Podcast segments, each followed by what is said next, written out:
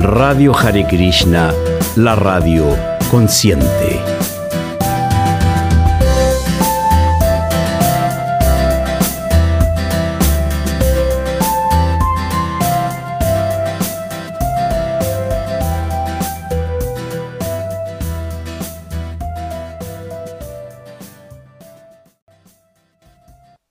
Muy buenas tardes, Hare Krishna. Aquí estamos nuevamente en la segunda temporada de Doctora Corazón. Y les presento a Madre Bhagavati, como siempre, nuestra Doctora Corazón, que nos está acompañando en un enlace desde Colombia. Bienvenida, Madre Bhagavati. Reverencias, Hare Krishna. Radhe Radhe, honrando acá la energía femenina, divina de Radharani. Eh, muchas gracias, Prem, por invitarnos a este espacio tan hermoso, tan maravilloso, tan lleno de sanación y de nutrición. Por nada, sé que trajo a una amiga. Sí, sí. Acá les tengo una sorpresa, les tengo una amiga muy especial, una invitada eh, desde mi corazón, de mi alma. Ella es una astróloga que la quiero mucho, que es muy eh, eh, elocuente y muy conocida este tema de la astrología. Ella es una mujer muy intuitiva, una mujer llena de divinas cualidades y a la cual hoy hemos traído acá, hoy la ha invitado para que se comparta con nosotros y comparta desde ese concepto tan hermoso eh, que hoy trae el tema de Doctora Corazón. Bienvenida, eh, ella tiene dos nombres, eh, uno que se ha identificado como Krishna Gopal y como astróloga Narayani. Bienvenida mi querida Narayani a este espacio de amor y de sanación. Bienvenida. Muy, muy buenas tardes. Muchas gracias por la invitación. Eh, mi nombre es Narayani y estoy muy agradecida primero que todo con la Madre Bhagavati por invitarme a este espacio, con la emisora y con todos los que están en el día de hoy escuchándonos. Y hoy vamos a tener un tema muy importante que es acerca del amor, acerca de las relaciones desde el punto de vista astrológico. Entonces, muchas gracias por la invitación. Gracias a usted, Madre Krishna Gopal. Pues esperamos que nos siga acompañando en, este, en esta pequeña familia que hemos creado, que es el mundo de la radio Hare Krishna. Muchas gracias, con mucho gusto. Estaré atenta y a su servicio para lo que pueda servir y disponer en este espacio tan hermoso para, para compartir esos saberes con, con todos los que están aquí interesados. Y bueno, vamos a empezar hablando acerca de, del amor, ¿no? Desde la parte astrológica. Bueno, desde la parte astrológica siempre hay fórmulas y pautas esenciales que se establecen en las relaciones, pero en el tema del amor siempre vamos a enfocarnos en la parte que se habla de relación de amor y pareja, aunque es importante que uno tenga una buena relación con los socios de negocios para determinar si va a ser fructífero o cómo va a ser el ambiente de trabajo, pero en el tema del amor, eh, desde la compatibilidad se hace un enfoque más desde la parte de relación de pareja, hombre-mujer. Y luego de, la astrología al principio, digamos que desde la concepción astrológica y védica, acá en Occidente hacemos todo, hacemos todo como unas pautas diferentes mi querida, eh, mi querida Narayani, primero que todo, para acá contextualizar a los oyentes, yo quisiera que de tu conocimiento astrológico nos compartieras qué significa el amor. Tú sabes que es una palabra muy amplia, muy compleja. A ver, como es de esta astrología sabia, védica, que justo tú nos puedes decir que se diferencia de la solar también porque tiene sus características, que, que nos trae el significado del amor. El significado del amor eh, desde el punto astrológico es que tiene que haber una buena conexión mental. Eso es como lo más importante. Debe de haber una conexión mental en la que la persona pueda sentir emocionalmente igual que la otra persona de una forma vehemente. Eso es el amor, o sea, que yo pueda emocionalmente conectarme con otra persona, de cómo piensa, de cómo siente y ser empático. ¿Sí me hago entender o, o está? No, sí, sí. Yo me estaba preguntando, madre, si podríamos dividir quizás eh, las clases o los tipos de amor que existen. Pues está el amor entre parejas, ¿cierto? Pero está también el amor de padre a sus hijos, sí. padre o madre a sus hijos, etcétera. ¿Cuántos tipos de amor existen? Bueno, el amor más puro que hay es el amor de padre, de una madre a un hijo, de un padre hacia un hijo, porque es un amor de hecho, Saturno en la carta astral de todas las personas se puede, se puede apaciguar con el amor de madre. ¿Y el amor de madre cuál es? Un amor desinteresado. ¿Cuál es el amor más desinteresado? El amor de una madre. ¿Cuál es esa madre en la, en la cosmología védica? La madre Durga. Y bueno, sí es muy importante, por ejemplo, que hagamos también lo que decía la Madre Bhagavati para entender el contexto de lo que es la astrología védica. ¿Cuál es la diferencia entre la astrología védica y la astrología occidental o solar? Bueno, la astrología védica tiene muy en cuenta la se toma en cuenta desde la posición de la luna. Y acá en Occidente tenemos más en cuenta la posición solar. La astrología occidental solamente tiene en cuenta como un punto fijo en el espacio. Digamos, hace 500 años empezó la astrología solar, entonces una persona que nació hace 500 años, digamos el 3 de abril, se diría que en la astrología hoy cumple el 3 de abril, que cumple también el 3 de abril actualmente, sería signo solar Aries para la astrología solar, pero para la astrología védica que tiene en cuenta el movimiento del espacio, los planetas se van corriendo un grado, cada 10 años el Sol se va corriendo un grado, o sea, se tiene en cuenta cómo se están moviendo los planetas que hasta hoy no se mantienen igual que hace 500 años. Entonces eso hace que la astrología védica tenga unas predicciones muy exactas y concretas, teniendo en cuenta no solamente la posición, sino también cómo se mueven las estrellas en el espacio. Entonces eso hace que sea una astrología muy completa y que sus predicciones sean exactas y concretas. Y ya desde el punto de vista astrológico, desde, los, desde el occidente se toman unas pautas diferentes en, en el contexto del amor, digamos que para uno relacionarse con una persona, uno va y la conoce si se entiende, sigue con ella y si no, pues se separan y por eso hay muchos divorcios hoy día. En cambio, como es la tradición védica, es que una persona, el padre primero, miraba con quién iba a casar a su hija, entonces hacía una compatibilidad astrológica, iban donde un astrólogo y que le dijera cuál era la persona que iba a ser más buen proveedor, que tuviera una mejor conexión mental con ella, y que la fuera realmente a proteger, porque lo más importante en la astrología védica hay un punto de compatibilidad que se llama Tara. Tara significa protección. ¿Cuál es la capacidad de protección que tiene un hombre para brindarle a la niña o a la que va a ser su esposa? Y si hay una buena compatibilidad mental y está esa protección y no se hacen daño en el sentido de que pueden haber hijos, también se mira la compatibilidad si pueden tener hijos, si los hijos van a ser saludables.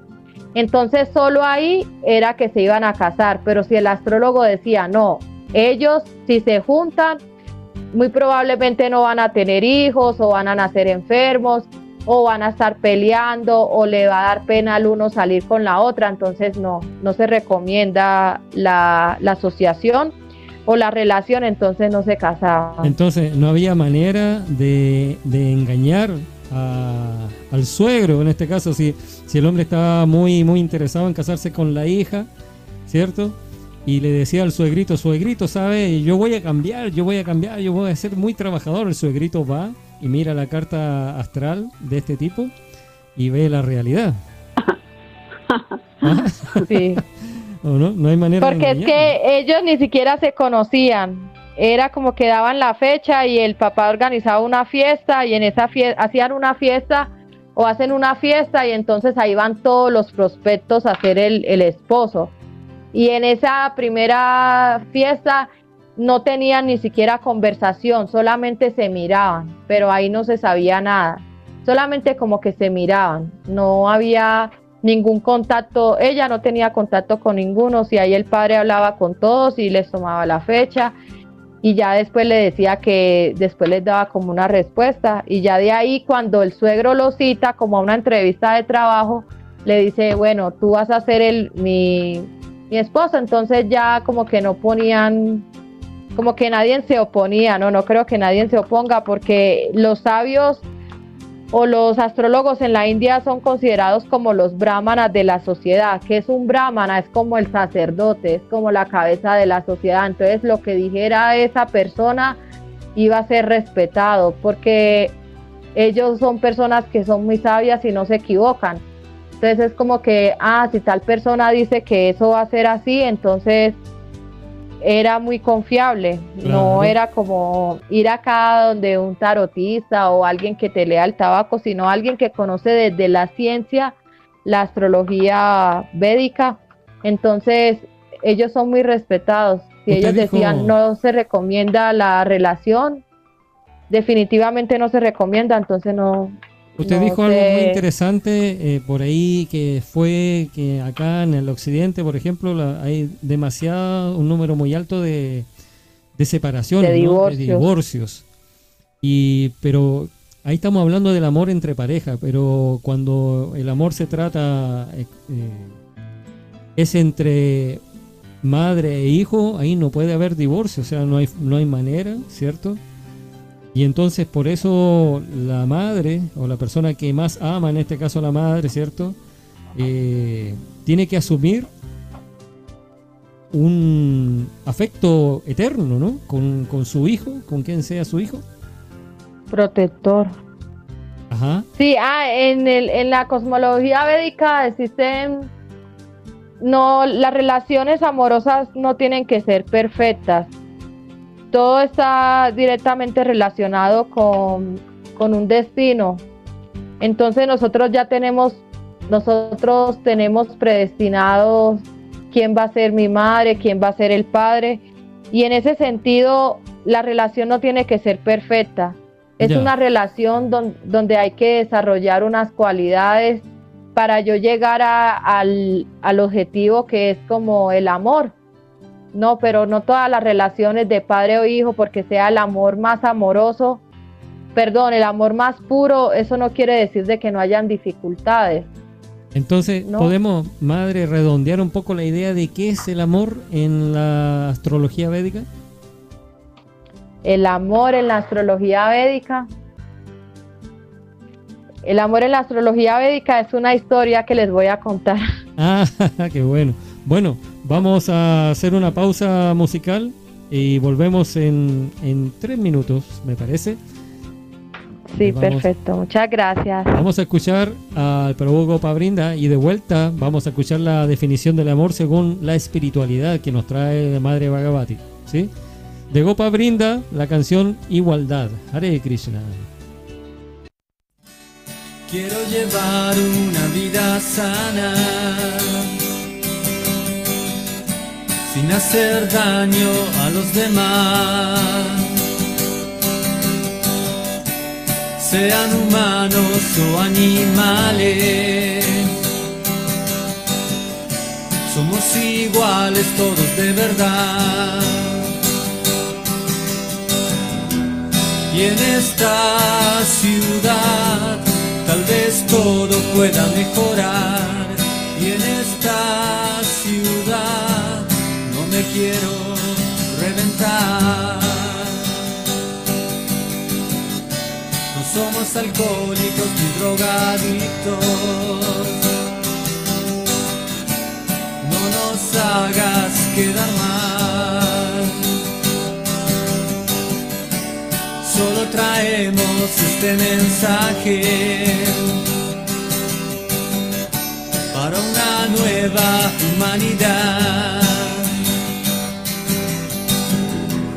tal vez puedan ver lo que no muestra el diario ni la TV, porque vende más la mediocridad. Millones de animales son matados para complacer un paladar egoísta y criminal. Millones de inocentes son degollados sin saber por qué, por qué si hay otras formas de vivir mejor. Amplía el concepto de igualdad, incluye a los demás, a todos los demás, a todas las demás si hay otras formas de vivir mejor. El concepto de igualdad, incluye a los demás, a todos los demás, a todas las demás. Si hay otras formas de vivir mejor, amplía el concepto de igualdad, incluye a los demás,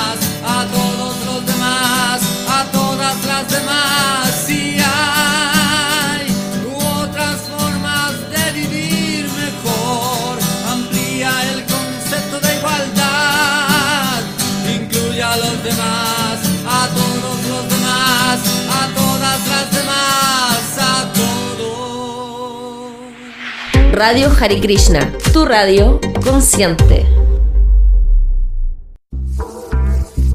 Deja de buscar en Radio Hare Krishna encontrarás música, compañía y una grata conversación. Radio Hare Krishna, la radio consciente.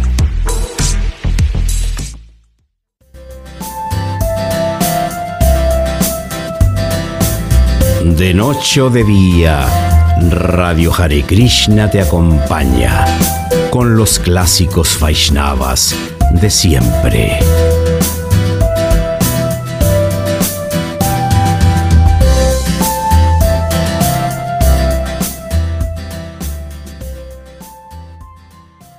Y estamos de vuelta en Radio Hare Krishna, la radio consciente, cuando en Argentina, Brasil y Uruguay son las 18 y 19 horas. En Ecuador, Colombia y Perú son las 16 horas y 20 minutos. Y en Bolivia, Chile y Paraguay son las 17 horas y 20 minutos. Madre Krishna Gopal, eh, nos iba a contar una Hola. historia. ¿Cómo, ¿Cómo es esa historia? Ustedes la conocen perfectamente. Les voy a hacer una pregunta. ¿Ustedes han escuchado la historia de Ran? Sí. Esa, astrológicamente en el universo no hay dos seres que tengan una compatibilidad más alta que Ran. Ah, me, ya, ya, me lo imaginaba. esa es la historia eh, astrológicamente en el universo que tiene más compatibilidad, que es la historia de Cita Ran. Bueno, Ran era un... Pero entonces, ¿por qué terminaron cada uno por su lado? Eso me, intriga, querida astróloga. Porque ese era el amor, ellos no podían estar juntos, pero ellos se amaban. O sea, es, eh, el amor no tiene que ser perfecto, el amor es simplemente el amor. O sea, la definición del amor es la historia de Cita Ran. Los invito a que estudien el Ramayana a todos los queridos oyentes, ustedes pueden buscar el Ramayana en internet y astrológicamente la compatibilidad más exacta y la, más alta compatibilidad de astrología es la historia de Ram. ¿Por qué? ¿Por qué? Porque ellos a pesar de que no podían estar juntos, Durga, es que Durga, eh, la madrecita representaba lo que era la esposa casta la esposa más casta y más fiel a su esposo. A pesar de que ellos no nunca pudieron estar juntos, siempre fueron leales el uno al otro. Cita, bueno, les voy a contar la historia así como, como muy breve. El rey, el rey Rama fue un gran rey de la historia, contaba con todas las virtudes, todas las cualidades divinas y él lo tuvieron que exiliar. Y Sita le pidió que, que se fuera, que ella no podía vivir ni un minuto sin su esposo y se fue para el bosque exiliada con él. O sea, teniendo todas las comodidades, le dijo, no me importa, donde sea que yo quiera, voy a estar contigo. Pase lo que pase, voy a estar contigo. Y aún en las peores condiciones, dentro de todo lo que pasó, ella siempre se mantuvo casta y nunca se dejó tocar por ningún otro hombre que no fuera su esposo. Y ellos tenían una buena compatibilidad de amor. O sea, el amor era la lealtad que ellos se tenían el uno al otro hasta que se murieron, ¿no? Ser extremadamente compatibles no significa de que el, karma los va a unir en algún momento de la vida. Puede haber una persona muy compatible con otra persona en el otro, en el otro lugar del mundo, pero capaz que en esta vida nunca se van a juntar las dos personas más compatibles del mundo nunca se van a juntar, eh, no van a poder estar juntos. Otra historia del amor, por ejemplo, Radha y Krishna, ellos no fueron esposos, ellos eran amantes, ellos no pudieron, aunque ellos nunca están separados aquí en el mundo material, en su pasatiempo, ellos no pudieron ser pareja, ellos eran, ellos no pudieron ser, eh, cada uno tenía sus esposos, pero ellos dos se amaban realmente, entonces nosotros tenemos una visión del amor, a diferencia de la cosmología oriental, mm, como muy cerrada, porque nosotros todo es muy, como muy cuadrado. Como que tiene que ser, que el, amor perfecto es el que nos han pintado en, como en las caricaturas o en los muñequitos, donde siempre hay un final feliz. Pero en las historias de amor verdadero todos sabemos que eso no es así. Bueno, muchas gracias. no, gracias a usted, Matallí, súper. Y ahora, bueno, queremos escuchar también. Le damos la bienvenida a la Madre Bhagavati, a mi maestra. Eso, Madre Bhagavati. Por favor, la definición del amor en, en la cultura védica, en la espiritualidad. Bueno, muchas gracias. Y primero que todo, contextualizando el concepto general de amor, nos está llevando a mirar la valoración, el aspecto hacia otro ser, la parte emocional principalmente, ¿no? Eh, en realidad, eh, desde el punto de vista espiritual, el concepto del amor es muy complejo, es muy amplio. Yo me centraré un poquito hoy como en lo más básico, ya que este es un tema que es interminable. De, hecho, nosotros practicamos Bhakti Yoga, que es el yoga de la devoción y el amor, y nos puede llevar muchas vidas estudiarlo. Eh, sin embargo, eh, eh, quiero hoy traer este concepto que nos vincula con el misticismo, con la trascendencia, mirando desde el punto de vista que existen tres planos que podemos vivir en esta existencia, que son la explotación, que son la renunciación y la dedicación. Entonces, el amor espiritual nos habla de este tercer nivel donde nosotros vivimos una completa dedicación. Y hablando desde lo más básico que nos vincula a los seres humanos, el amor, es que el principio básico de la condición viviente es que todos, sin excepción, tenemos la propensión de amar a alguien. Ninguno puede vivir sin amar.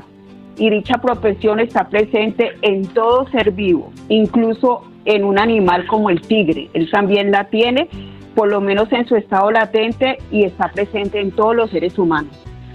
Sin embargo, eh, el secreto que nos lleva hacia la trascendencia es saber dónde depositar nuestro amor. Y, para qué? Para que de esta manera todos podamos ser felices. Pero ¿qué pasa? Que actualmente la sociedad humana enseña a las personas es amar a su país, a su familia, a su propio ser. Incluso vemos que a los, a los animales a veces quieren más al perrito que a, los, que a otras personas pero no hay una información acerca realmente de dónde depositar la propensión amorosa de manera que todos podamos ser felices. ¿No? Entonces, eh, aún, aunque nosotros tengamos todos estos tipos de amores, el amor de pareja, de padres, de amigos, nunca vamos a estar satisfechos porque esta propensión amorosa no se satisface en este, no se, no se satisface sino que permanece insatisfecha hasta que sabemos cuál es el amor supremo, el amor divino. Y esta propensión se expande hasta que hay una luz, una ráfaga de, amor que, no, que desconocemos dónde termina, ¿no? Entonces, eh, lo que nos lleva eh, el, el, amor trascendental es a vincularnos que tenemos que empezar desde arriba. El amor se comienza desde eh, esta conexión con el Ser Supremo. Y este amor significa eh, que dejamos la explotación, de la que ahora les hablaba, y significa sacrificarnos por los otros. Por eso eh, el amor más elevado es el que está en separación, como ahorita hablaban, desde el campo espiritual hasta este campo, y tenemos que ver quién es el beneficiario de este amor. Acá es donde la sociedad no ha estado muy educada y es que todos debemos contribuir al centro, al centro. ¿Y quién es ese centro? La divinidad. Desde el punto de vista espiritual, como tú concibas eh, esa energía divina, ya sea Jesús, sea Yahvé, sea Jehová, sea la, sea la Virgen María, sea eh, esa conexión que tú tengas con la divinidad, desde allí empieza el amor, la belleza y la armonía. Porque realmente hasta que logramos vincular, vincularnos con este Supremo, cuando nos sacrificamos, cuando servimos, es que podemos eh, percibir esta, este amor. Y justo conectaba ahorita con la canción que colocaste, donde se habla también que este amor tiene que ser extensivo a todos, extensivo a todos porque cuando, por ejemplo, nos alimentamos del sufrimiento de los animales, acá no estamos eh, llevando este principio del amor, ¿no? Entonces, eh, es vincular, este amor vincula eh, el alma, el alma de nosotros con el alma suprema, e integra todo nuestro ser, y es como una corriente, es un interruptor que nos ilumina por todo lado. Entonces, lo que quiero recalcar es que primero tenemos que aprender a amar la fuente del amor. ¿Quién es la fuente del amor? Es la divinidad. O sea, el amor no viene de abajo hacia arriba, sino que el amor es descendente, no ascendente. Entonces, en la medida en que logremos vincularnos con esta divinidad, con este supremo, podremos experimentar el verdadero amor.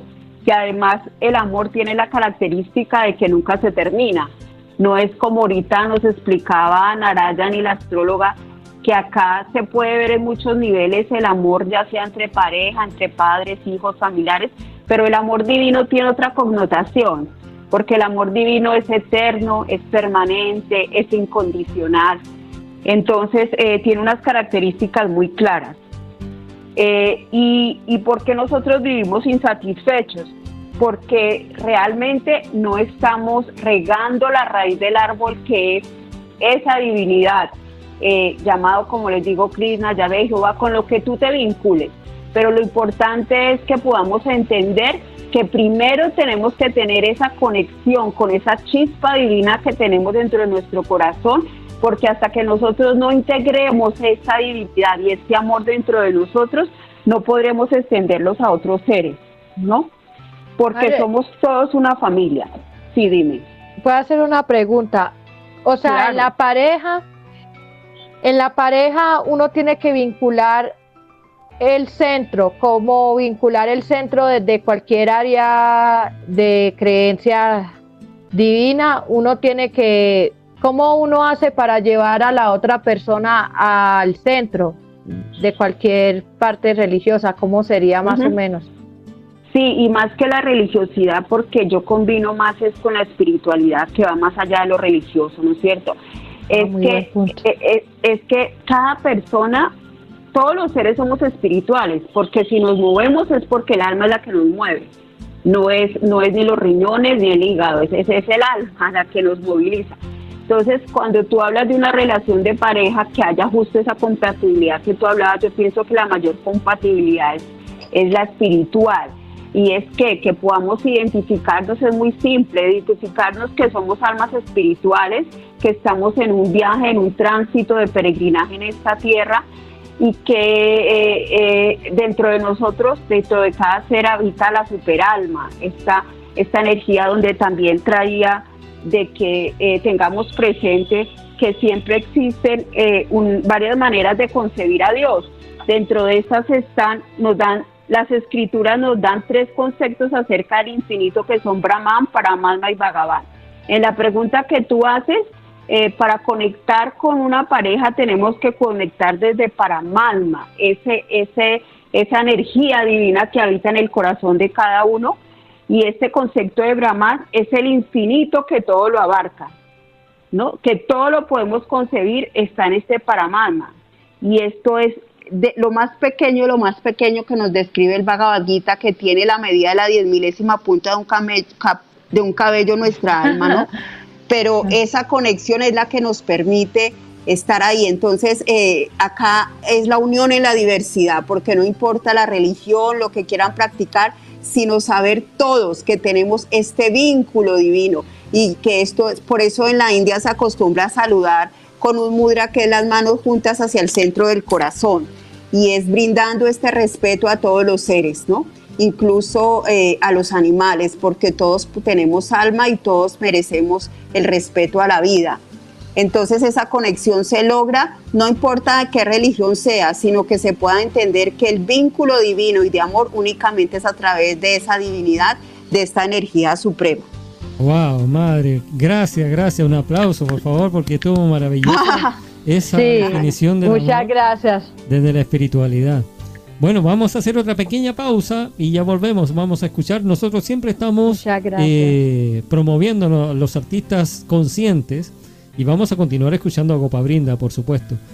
Ah, pero antes también les voy a decir que nos pueden mandar sus mensajes, ya sean consultas, eh, saludos, lo que sea, a los cor no al correo, al WhatsApp de Prem Las Das, su servidor, al WhatsApp de Madre Bhagavati o al WhatsApp de Madre Krishna Gopal. Así que estamos atentos a sus consultas y ya volvemos. Vamos a escuchar de Gopa Brinda, podemos elegir Haribol, Hare Krishna.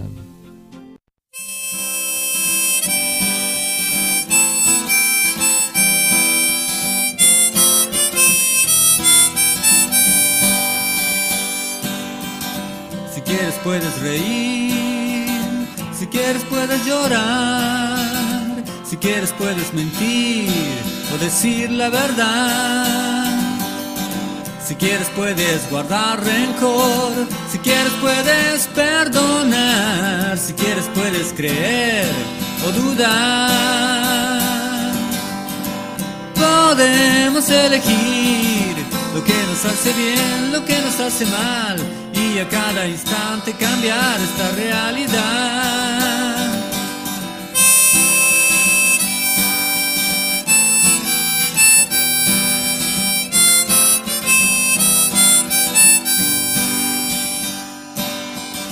Si quieres puedes trabajar, si quieres puedes explotar, si quieres puedes robar o regalar.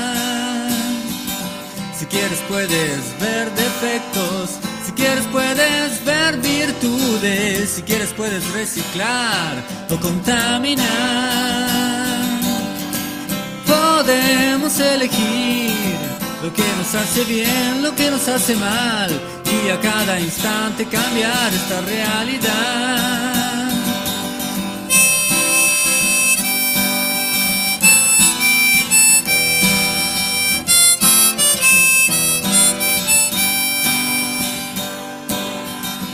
Quieres puedes ser egoísta, si quieres puedes compartir, si quieres puedes ser amigo o enemigo.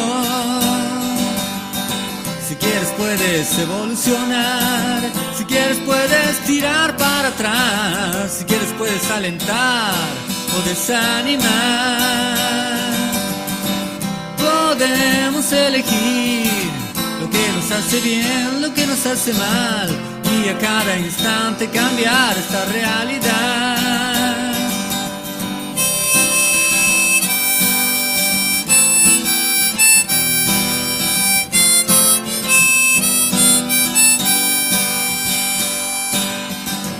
Si quieres puedes herir, si quieres puedes curar, si quieres puedes unir o dividir. Si quieres puedes amar, si quieres puedes odiar, si quieres puedes hacer la guerra o la paz. Podemos elegir lo que nos hace bien, lo que nos hace mal y a cada instante cambiar esta realidad.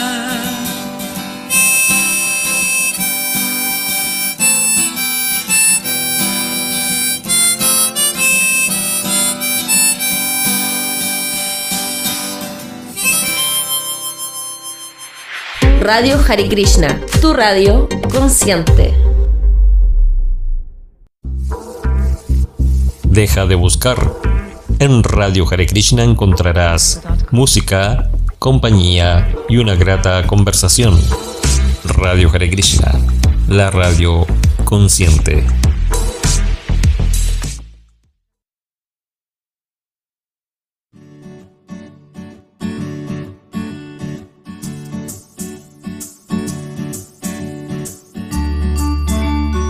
En agosto, vuelve Doctora Corazón en Radio Hare Krishna. Vuelven para brindarte una ayuda en el momento que lo necesites. El consejo que estabas esperando, el apoyo, la guía, te lo trae la sabiduría de Doctora Corazón. El miércoles 3 de agosto, no te pierdas Doctora Corazón en Radio Hare Krishna, tu radio consciente. Y estamos de vuelta en Radio Hare Krishna, la radio consciente. Ya lo dijo ahí el hombre de la voz eh, tan ronca. Las 18 y 38 minutos en Argentina, Brasil, Chile y Uruguay. Saquen la cuenta los demás, por favor. Eh, estamos conversando con Madre Bhagavati, Madre Krishna Gopal, sobre el amor, la perspectiva de la astrología védica y la perspectiva espiritual, ¿cierto? Y ahora queremos conocer, Madre Krishna Gopal, por favor, sobre el planeta del amor. ¿Qué nos dice respecto a eso? ¿Cuál es el planeta del amor? Bueno, el planeta del amor, ¿cuál es? ¿Cuál es?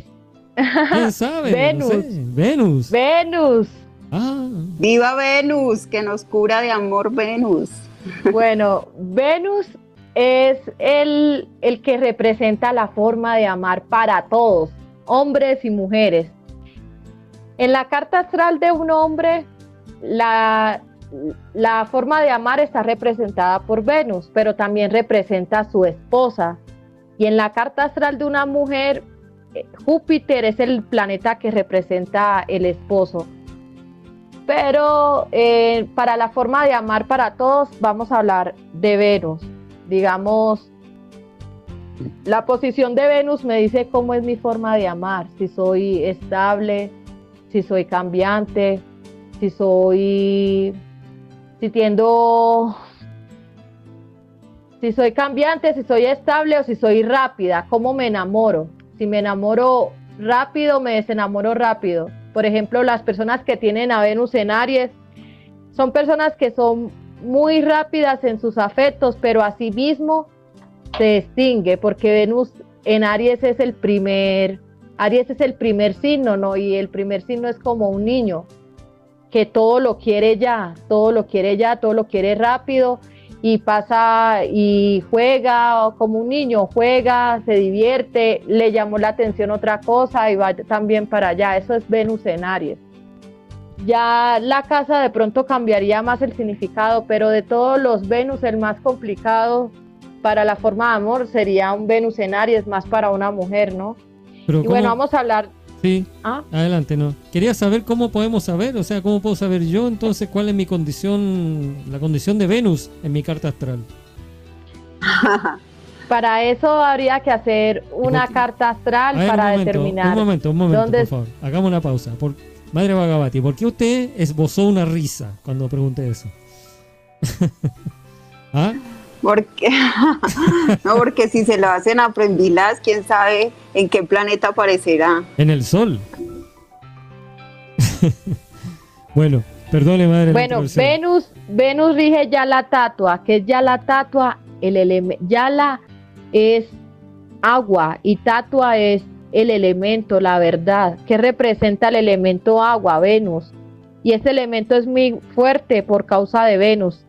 Este planeta rige muchas cosas, incluso cuando uno debe morir debe tener un Venus fuerte para que uno sea salvado, ya que tiene el poder de hacer resucitar a los muertos.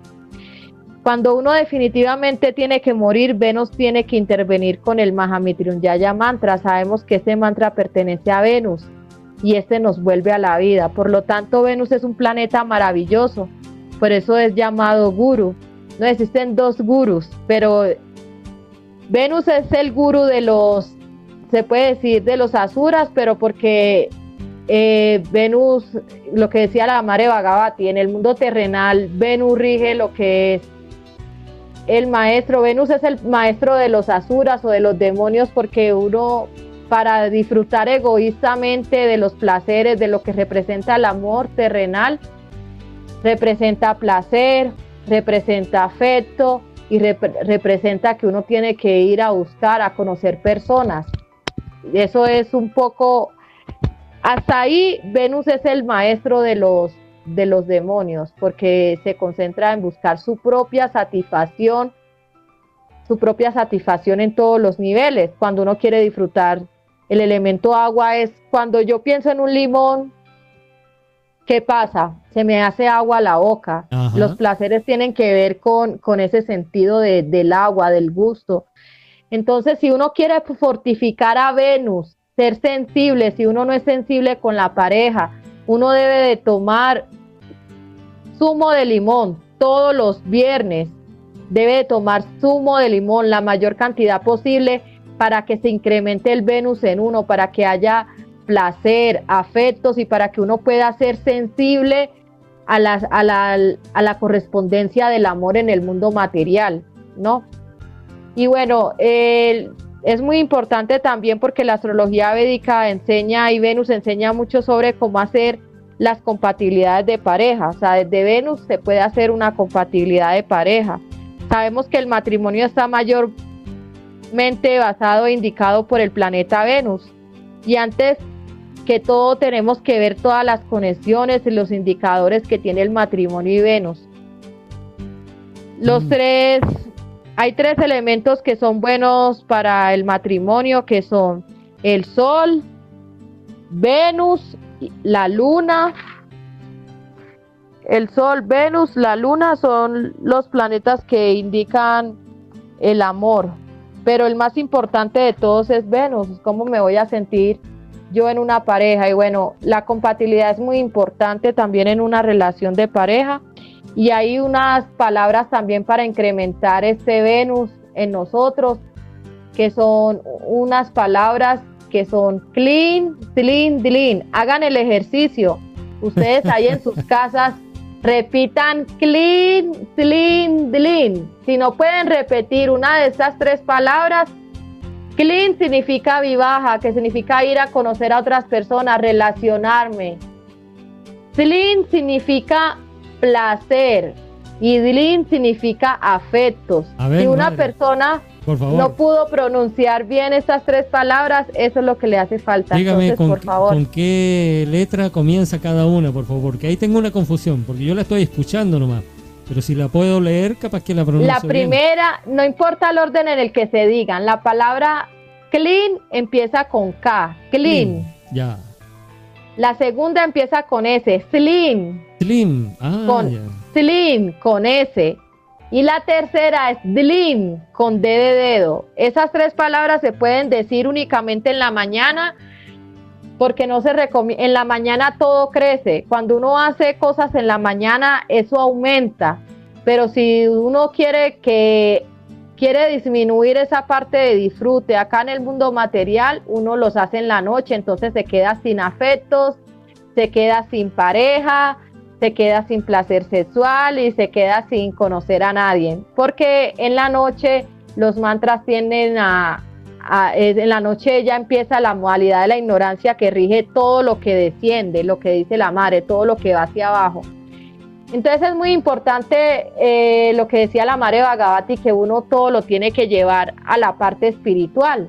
Entonces no es malo si yo quiero tener un, tengo un Venus muy fuerte, y yo disfruto del placer, disfruto de mi pareja, disfruto de los afectos, pero si todo eso se lleva a la parte superior, a la dedicación, a la divinidad, al servicio y se coloca en el centro a Dios, entonces esa relación está condenada al éxito.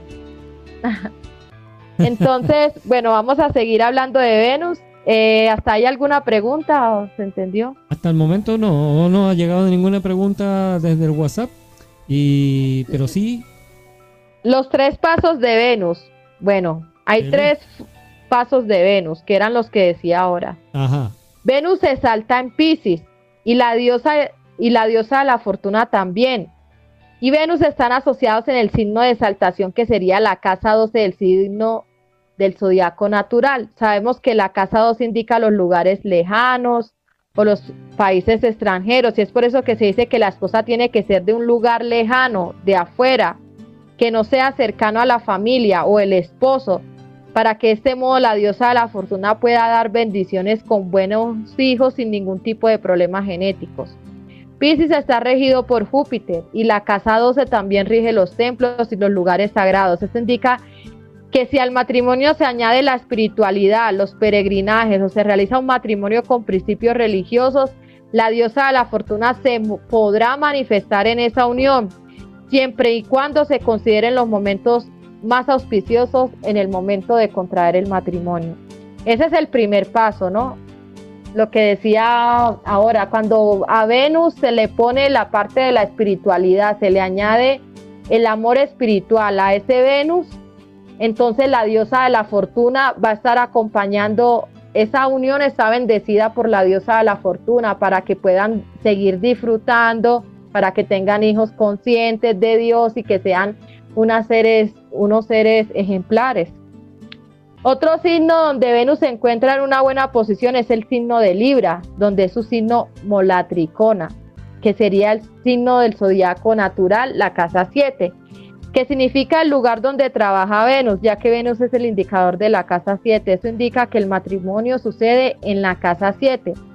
A causa de la casa 7 se producen los matrimonios. Todos los eventos relacionados al matrimonio, a todos los matrimonios del mundo se ven en la casa 7.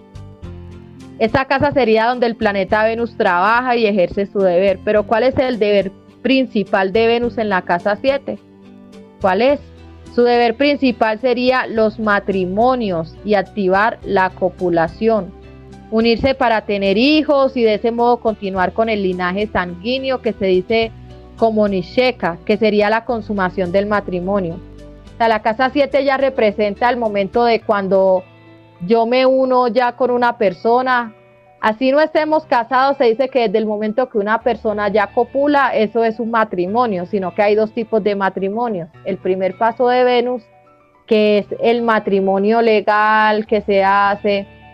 Y el segundo paso es cuando uno tiene relaciones sexuales con alguien según la astrología védica y la cosmología, eso es un tipo de matrimonio, sino que no es un matrimonio divino, sino un matrimonio rasasa.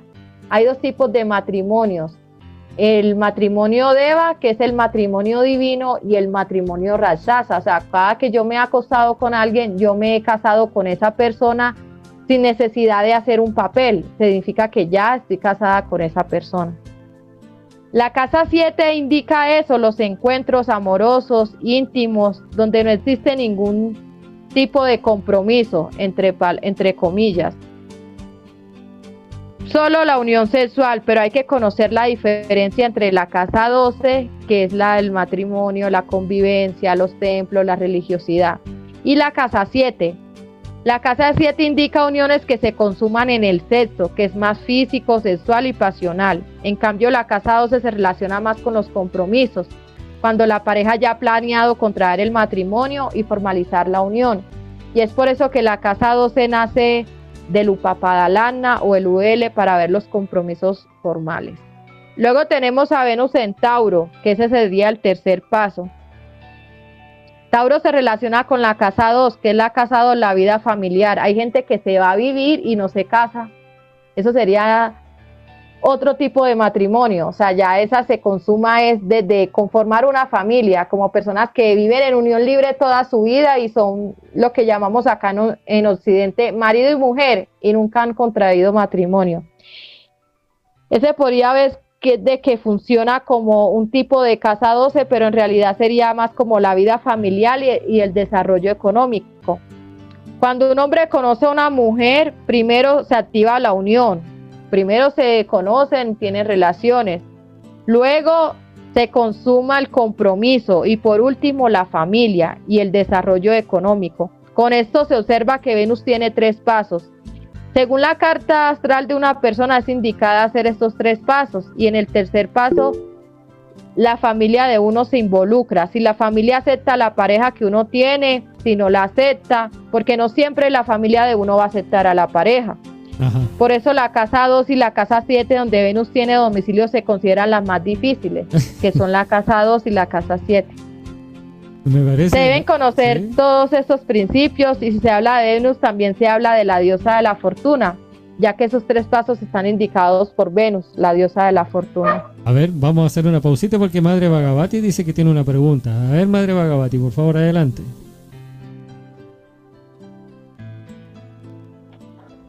Madre Bhagavati, ya se nos fue la conexión. Ella tiene una pregunta, dice. Enciende el micrófono, madre. Prende la cámara, la madre Bhagavati. Bueno, vamos a hacer una pequeña pausa musical y ya volvemos con la última parte. Vamos a redondear este tema con en la última parte, en la última sección. Eh, y vamos a escuchar, por supuesto, de Gopa Brinda, con los pies en la tierra y la vista en el sol. Es un largo viaje la vida, lleno de penas y alegrías. Pero ¿a dónde vamos cuando no hay dirección? Oh, pero ¿qué haremos? Oh, oh. Puedes encontrar otra vez alguien en quien creer, las ganas de vivir vienen cuando das lo mejor que en ti puedas hallar.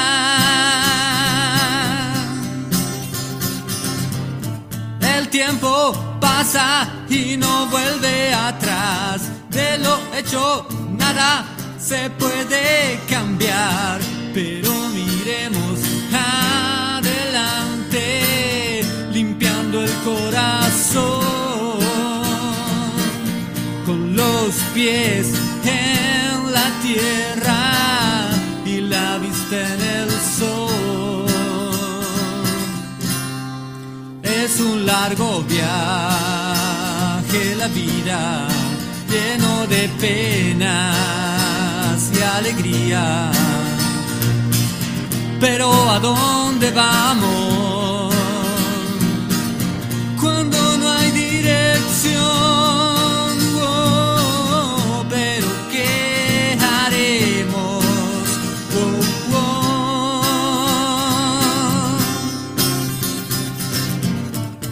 Tiempo pasa y no vuelve atrás. De lo hecho, nada se puede cambiar.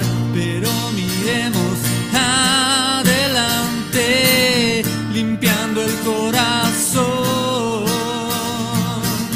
con los pies en la tierra y la vista en el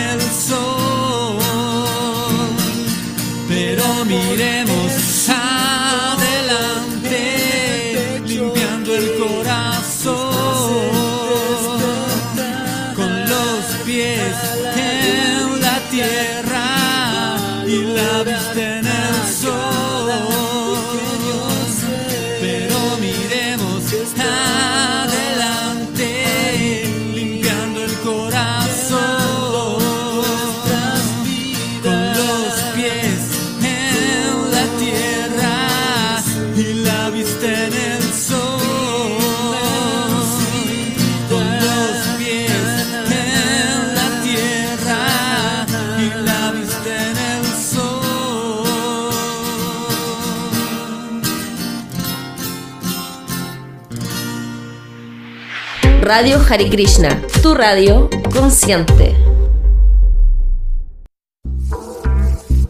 Deja de buscar. En Radio Hare Krishna encontrarás música, compañía y una grata conversación. Radio Hare Krishna, la radio consciente.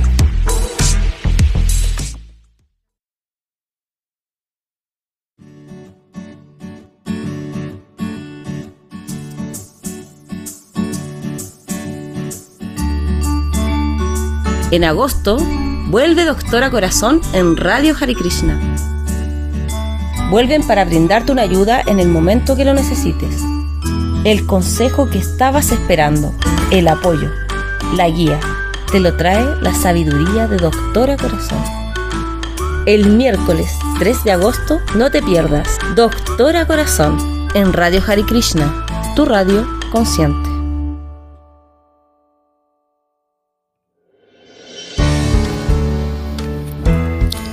Doctora Corazón en Radio Hare Krishna, la radio consciente.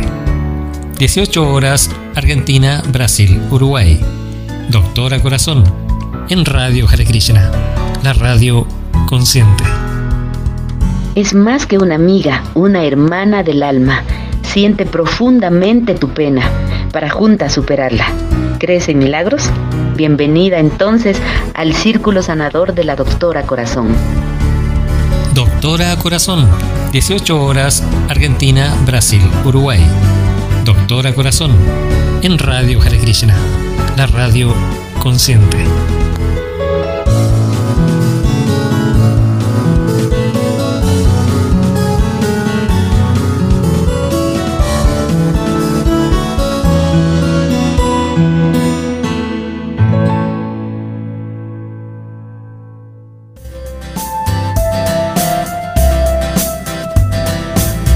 De noche o de día, Radio Hare Krishna te acompaña con los clásicos Vaishnavas de siempre.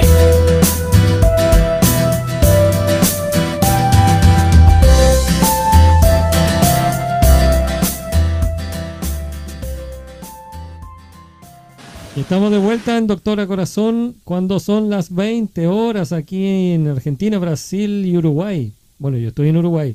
Y las 20 horas dijimos, entonces son las 19 en Bolivia, Chile y Paraguay. Y son las 18, no. Sí, las 17. No. Ay, ¿qué hora es en Colombia, madre? A ver. Acá falta un minuto para las 5, ya 5 en punto. Las 5 en ya punto. las 17. Las, 17, horas. Bien, 17 horas en Ecuador, Colombia y Perú. Madre Bhagavati, muchas gracias, muchas gracias por... Eh, ¿Y cuál era la pregunta que tenía usted para Madre Krishna Gopal? Sí, sí, sí, te tengo una pregunta. Eh, tú como astróloga, ¿qué recomiendas o qué remedio astrológico en general puedes dar para todos en, en este planeta Venus para que recibir las bendiciones de Venus y que en general ella nos permita recibir sus bendiciones, de recibir mucho amor de poder tener eh, una relación de pareja que sea verdadera, que sea duradera en el tiempo, que sea sólida. ¿Qué recomiendas a toda la audiencia y a todos nosotros? Bueno, los mantras que les recomendé ahorita se deben hacer al amanecer, son tres, entonces se los voy a repetir. Clean con K, o sea, todos son, lleva lim, lim, lim, pero Empieza uno con K, uno con S y uno con D de dedo. Suenan así. Clean, slim, dilim. Si una persona quiere tener una relación estable, que dure en el tiempo, que hayan afectos, que haya placer y que haya todo lo, que, lo bueno que uno puede esperar materialmente de Venus, debe hacer esto durante 90 días 90 eh, días es el, el, tiempo y yo les aseguro que ustedes van a encontrar el amor, el amor verdadero o el amor donde haya afectos, donde haya placer, donde puedan viajar, donde puedan ir a la playa con esa persona, donde haya desarrollo económico. Y lo otro es que ustedes deben de tomar zumo de limón. Ustedes los viernes deben de tomar, deben de tomar, deben de, hacer, los viernes deben de tomar zumo de limón. ¿A qué hora hay que tomarlo? En cualquier hora del día, pero los viernes, idealmente en la noche no. Ah, bueno. Buenísimo. Madre Bhagavati. Bueno, bueno, vamos a redondear porque ya se nos acabó el tiempo. Mire cómo pasa tan rápido el tiempo en cada uno de los programas. Entonces sería, ay, qué pena. No, no se preocupe en cada uno de los programas de Radio Hare Krishna siempre se nos hace muy corto el, tiempo que tenemos para conversar. Y así que vamos, bueno, lamentablemente vamos a redondear un poco el tema de la parte astrológica, eh, del amor. Y también Madre Bhagavati nos va a dar también su, tu definición última del amor desde la espiritualidad. Bueno, eh, lo que quiero dejar el mensaje es que si amamos al único Dios, no tenemos por qué reunirnos entre nosotros. Y Dios es amor y el amor es Dios. Solamente hay Dios en todo el universo, solo hay uno. Y Él no es español, inglés, hindú, árabe, tibetano, sino que Él conoce todos los idiomas y dialectos. Eh, solo hay un verdadero lenguaje en todo el mundo y ese lenguaje se llama amor. Los ojos pueden hablar ese lenguaje, los oídos y las manos pueden oírlo y comunicarlo respectivamente y un rostro resplandeciente también. Solamente hay un Dios y ese Dios es la personificación del amor. Entonces, recordemos eso, que eh, todo está incluido en, este, en esta personificación. Él tiene una forma suprema. Entonces, eh, debemos amar a Dios y también amarnos entre nosotros y de esta manera todos podremos ser felices. Entonces, los invito a que integremos en nuestras almas esta calidad, este supremo amor. Madre, una pregunta. Entonces, desde la parte espiritual sería el máximo sería cantar el Mahamantra Hare Krishna para enamorarnos y apegarnos a ese amor. Sí, esa sería su recomendación. Denos esa recomendación para, enamorarnos del, del sí, para tener esto, para tener el vínculo más exaltado, justamente ahora que, que Pren le, preguntaba a, a a Narayani que cuál, cuál, cuál, era el planeta del amor. Yo también te quería hablar desde el punto de vista eh, trascendental. También hay un planeta del amor que se llama Brindavan. Esta es la tierra del amor y es el plano más elevado de la divinidad. Y Brindavan es un estado de conciencia donde todo, todo se manifiesta en amor, cualquier partícula diminuta o la más grande. Entonces, eh, lo que nos dice acá nuestra querida astróloga, así es, hay un mantra muy poderoso que justamente Pren le dio el nombre a esta radio, Hare Krishna, ¿no? Hare es la energía divina de Dios, es la energía suprema eh, que marca lo, femenino, lo, eh, esta energía divina eh, en este aspecto. Krishna, que es un nombre de Dios que abarca todos los otros nombres de Dios, porque significa que Él es supremamente atractivo. Entonces, al tener este significado, ¿qué pasa? Que acá lo abarca todo. Él es el supremamente atractivo manantial del placer. Entonces todos los demás nombres como Buda, la, la superalma están incluidos en él. Y el otro eh, nombre que se usa, este mantra tiene tres palabras. Hare, la energía, repito, femenina de Dios. Krishna, que es el supremamente atractivo, no hay nadie más atractivo que él. Y Rama, que es la fuente dadora de todo placer. Entonces, si este mantra lo invocamos constantemente, vamos a, poder eliminar de nuestro corazón las tendencias que, que creemos que es amor y no es amor y vamos a poder entronar en nuestro corazón el verdadero amor supremo y de ahí hacia todos los seres. Ya, ay, madre. Muchas gracias. Ay, qué pena, me disculpan. ¿Puedo decir una frase del amor? claro. como cuando yo estoy enamorada de Krishna. Eh, eh, la suprema personalidad de Dios, Krishna, Hare Krishna, Hare Krishna, Krishna Krishna, Hare Hare, Hare Rama, Hare Rama, Rama Rama, Hare Hare. Cuando me miras, eh, sobran las palabras porque tu mirada solamente me habla del amor. Está muy lindo. Hermoso. Justo, justo estaba pensando en algún programa, me gustaría que habláramos sobre los cinco lenguajes del amor, que es de un libro de Gary Chapman donde eh, es interesante cómo conozcamos los diferentes lenguajes del amor para que la gente sepa expresar y recibir el amor de, la manera que cada uno lo percibe. Encantado. ¿Sabe? Una última pregunta, discúlpenme, discúlpenme, una última pregunta. Me gustaría saber por qué amar a Dios. Amar a Dios es más fácil para la mujer que para el hombre. Alguien, una de las Para la mujer, yo creo que para la mujer las gopis de Brindaban no tenían ningún tipo de educación y los brahmanas tenían tal tipo de educación, pero no reconocieron a Krishna. Entonces yo creo que la mujer. ¿Por qué? ¿Por qué? ¿Por qué? ¿Por qué pasa que a la mujer es más fácil para ella amar a Dios? No, no, a mí no me, yo no, yo no creo eso. ¿No? Oh, no, polémica. No, no, yo creo que eh, no depende del sexo si es, si es hombre o mujer, yo no creo que esté determinado por eso la facilidad de amar a Dios. Yo creo que, que es una conexión desde el alma y es más, yo difiero un poco porque yo considero que las mujeres tendemos a ser más religiosas, pero los hombres tienden a ser más espirituales. Es lo que yo he visto en general. O sea, sí, las mujeres somos muy religiosas y de rituales y de ir a misa o de, de practicar la religión que nos guste, pero yo siento, ¿por qué? Porque siento que el hombre le queda más fácil rendirse a, Dios, les voy a decir por qué. Porque las mujeres somos más sentimentales y cuando uno es sentimental no avanza espiritualmente. En cambio, el hombre tiende a ser más racional. Entonces, al ser racional realmente, cuando se rinde a Dios, lo hace de una manera más sincera y más entregada y de una manera más filosófica. Las mujeres amamos más fácil, pero siento que el amor, si no hay filosofía, no es tan profundo, porque se genera más sentimentalismo que un amor realmente desde un conocimiento del alma. Entonces, igual, como digo, no considero ni que para el hombre ni la mujer sea más fácil el uno que el otro, sino pienso que es algo muy individual.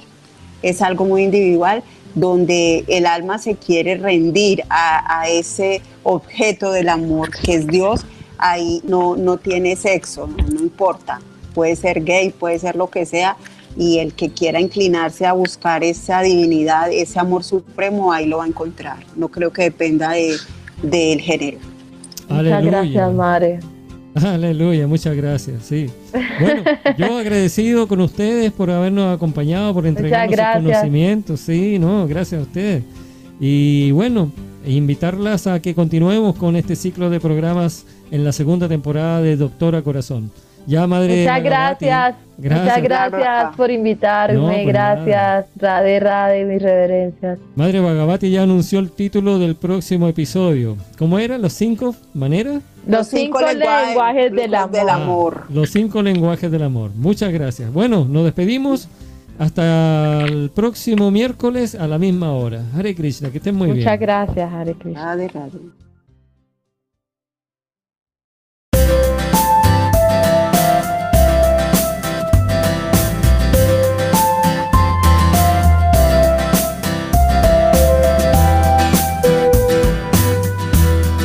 Radio Hare Krishna, la radio consciente.